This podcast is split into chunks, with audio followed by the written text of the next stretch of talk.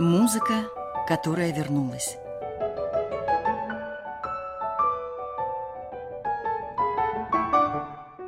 Новый взгляд на известные вещи.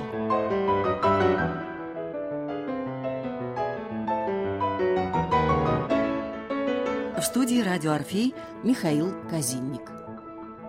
Здравствуйте, дорогие друзья! В прошлой программе мы говорили о человеке, о гениальном скрипаче и композиторе, место которого между музыкой эпохи барокко и началом классицизма. Но мы говорили также о том, что он еще и романтик, один из первых романтиков задолго до Паганини, задолго до Шуберта, Шопена и Шумана. Имя его Джузеппе Тортини и сама биография Тортини напоминает нам о том, что это была невероятная личность, и его приключений в жизни хватило бы на многосерийный, очень яркий, очень темпераментный и очень неожиданный фильм, который делали бы лучшие мастера самых захватывающих голливудских фильмов.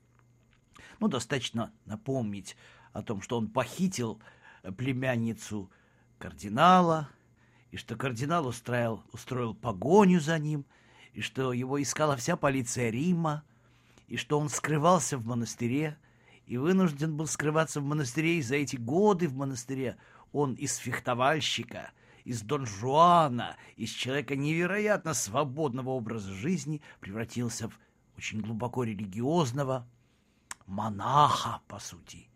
И вот вся его музыка, музыка Джузеппе Тортини, на грани мистики, церковности, религиозности, светскости, романтизма, эмоциональности, и через все его творчество постоянно идут прорывы то в божественное, то в дьявольское – и вершиной такого сочетания божественного и дьявольского, безусловно, является его уникальнейшая соната, и не только самое уникальное его произведение, самого Джузеппе Тортини, но и уникальное произведение в истории европейской музыки соната «Ля дриле ду дьябле» или «Трели дьявола» или «Дьявольские трели», как ее называют.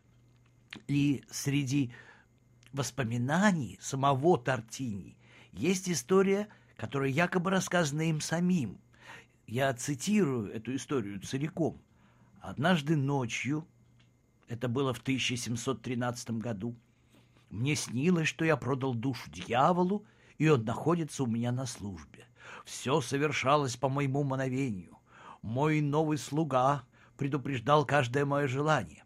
Один раз мне пришла в голову мысль дать ему мою скрипку и посмотреть, сумеет ли он сыграть что-нибудь хорошее. Но каково же было мое удивление, когда я услышал необычайную прелестную сонату и сыгранную столь превосходно и искусно, что даже самое смелое воображение не могло представить себе ничего подобного. Я был до того увлечен, восхищен и очарован, что у меня захватило дыхание. Я проснулся от этого большого переживания и схватил скрипку, чтобы удержать хотя бы часть услышанных звуков, но напрасно. Соната, сочиненная мною тогда, которую я назвал «Сонатой дьявола», является моим лучшим сочинением. Однако разница с той, которая привела меня в такой восторг, столь велика, что если бы я только мог лишить себя наслаждения, доставляемого мне скрипкой, я немедленно разбил бы свой инструмент и навсегда отошел бы от музыки. Так рассказывает сам Тортини об этой удивительной музыке. В эту историю можно верить, можно считать ее легендой. Некоторые сомневаются в связи с датой 1713 год. Э, Тортини в то время было только 21 год, он не мог достичь такой зрелости, чтобы написать подобную музыку. Такое он мог бы написать уже через много лет. Э, с одной стороны, может быть, сторонники этой теории, теории того, что это легенда, и что год никак не соответствует уровню музыки, потому что музыка действительно результат огромной прожитой жизни, ярких впечатлений и изменения мышления, потому что пока Тортини жил, изменялось отношение к музыке, менялся мир. Можно не поверить. Но, с другой стороны, если учесть, что это дьявольские трели, дьявольская музыка, то что не все равно, сколько лет человеку, который во сне услыхал музыку, сыгранную ему дьяволом. Но самое большое свидетельство того, что это может быть правдой, сама музыка сонаты, которую нам с вами сегодня предстоит услышать. В этой сонате такое невиданное сочетание дьявольского и божественного, подобного которому музыка, по-моему, никогда и не знала. Ну вот начнем с первой части. Она построена как самая прекрасная барочная соната. Вообще, мелодия первой части относится к числу самых прекрасных мелодий эпохи барокко. Единственное, что нарушает традиционную красоту музыки в ритме сицилианы, а сицилиана звучит, как вы знаете, в таком ритме. Пам па пам пам пам пам пам па пам пам пам. Пам известные прекрасные сицилианы Баха, которые относятся к числу его высших достижений, и сицилианы из его французской сюиты, английской сюиты. То есть это что-то немыслимое. Сицилианы — это всегда удивительное произведение — так вот, первая часть сонаты Тортини – настоящая барочная сицилиана, то есть сицилийский танец, полностью в сицилийском ритме. Но есть там несколько моментов, несколько тактов, несколько секунд, где дьявол как будто бы на мгновение приоткрывает свою сущность, и вы слышите сквозь прекрасную барочную музыку несколько странных и неожиданных, я бы даже сказал, эмоциональных выстрелов, прорывах, которые совсем не соотносятся с этой музыкой. Но после этих выстрелов музыка опять возвращается в свое прекрасное состояние. Кстати, сонату эту я вам предлагаю в исполнении уникального скрипача, которого зовут Юлиан Ситковецкий. К сожалению, Ситковецкий прожил очень короткую жизнь. Он умер довольно-таки рано от рака. Но, в принципе, можно было бы сказать, что это один из величайших скрипачей, которые когда-либо появлялись не только на территории Советского Союза, но и на земле. Очень рано умер, очень мало прожил, но успел то, что он успел записать, относится к числу и к образцам величайшего исполнительства. Итак, Юлиан Ситковецкий играет в сегодняшней программе сонату «Трели дьявола». Слушайте первую часть.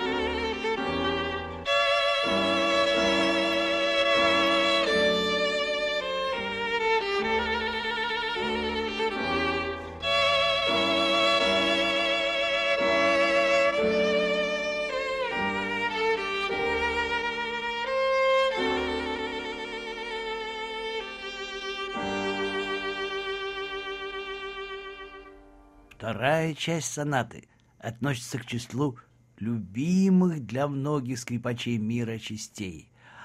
Играть ее — огромное удовольствие, но и немалая нагрузка, потому что здесь уже дьявол — играя прекрасную эмоциональную темпераментную музыку, это аллегро, то есть темп быстрый, подвижный, дает бесконечное количество трелей. Вот здесь нужно иметь уже потрясающие технические возможности, невероятную работу правой руки Смычковой, а, кстати, Тортини — один из самых великих скрипачей, владеющих правой рукой, то есть смычковой рукой. Не случайно он-то и написал знаменитую «Школу смычка», э, то есть 50 вариаций на тему Карелли — в которых он показал все возможные движения смычка. Сыграть 50 вариаций качественно – это значит стать наполовину настоящим большим скрипачом. То есть с правой рукой, со, с рукой смычковой никогда никаких проблем не будет. Так вот, вторая часть – это чудо прыгающих штрихов, это чудо трелей, это чудо движения, порывов,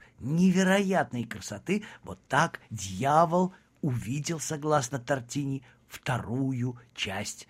И вот, скорее всего, то, что записал Тортини, как он говорит, это только жалкая копия того, что играл дьявол. Но когда мы слушаем эту музыку, мы все-таки понимаем, да, эта музыка сверхъестественна, она продиктована, она продиктована чем-то из будущего, кем-то из будущего, потому что, ну, не было еще тогда такого арсенала в музыке для того, чтобы так писать, так сочинять, так слышать музыку. Итак, вторая часть сонаты трели дьявола Аллегра.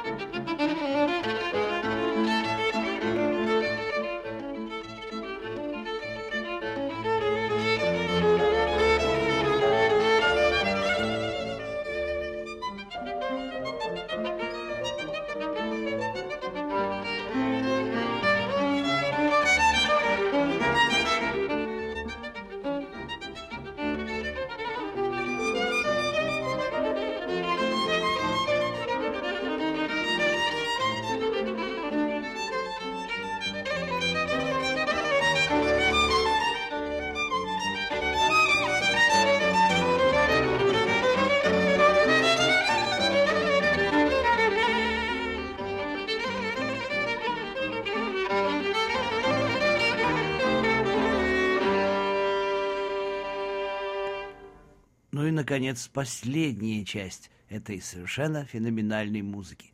В ней-то и разворачиваются все главные события. Но настала пора сказать еще об одном человеке, который принял участие э, в этой сонате. Через практически через 200, да, через 200 лет после Тортини, в начале 20 века, отец всей скрипки 20 века, великий Фриц Крейслер, который был необычайно талантливым композитором, аранжировщиком, это он эту старинную сонату Тортини обработал и добавил ей немножко дьявольщины, и вот это ощущается как нигде именно в третьей части.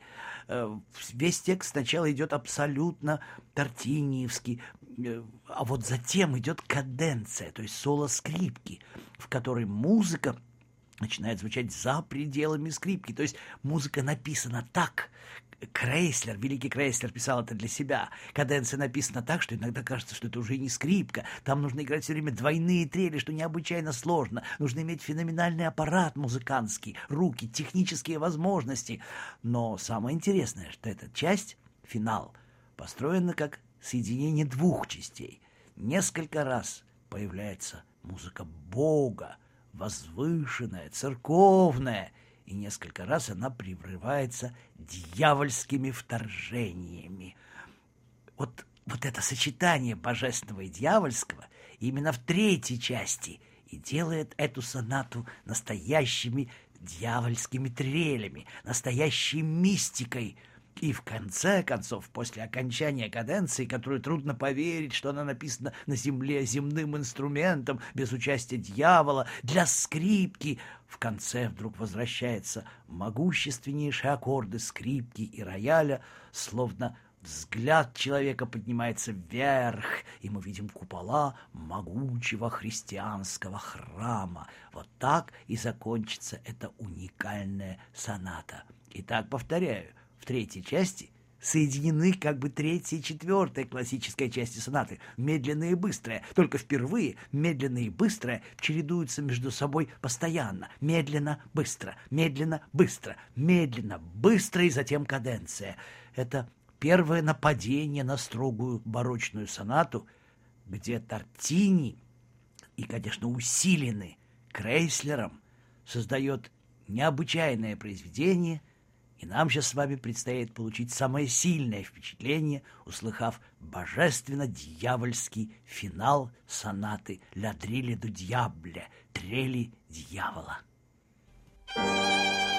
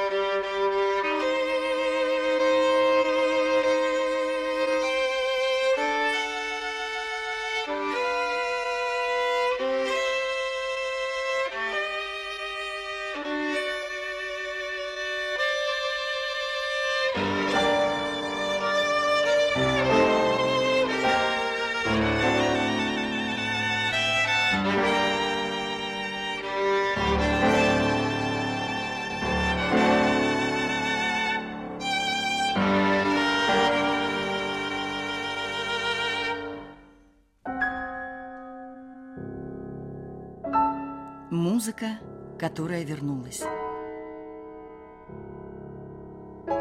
Новый взгляд на известные вещи.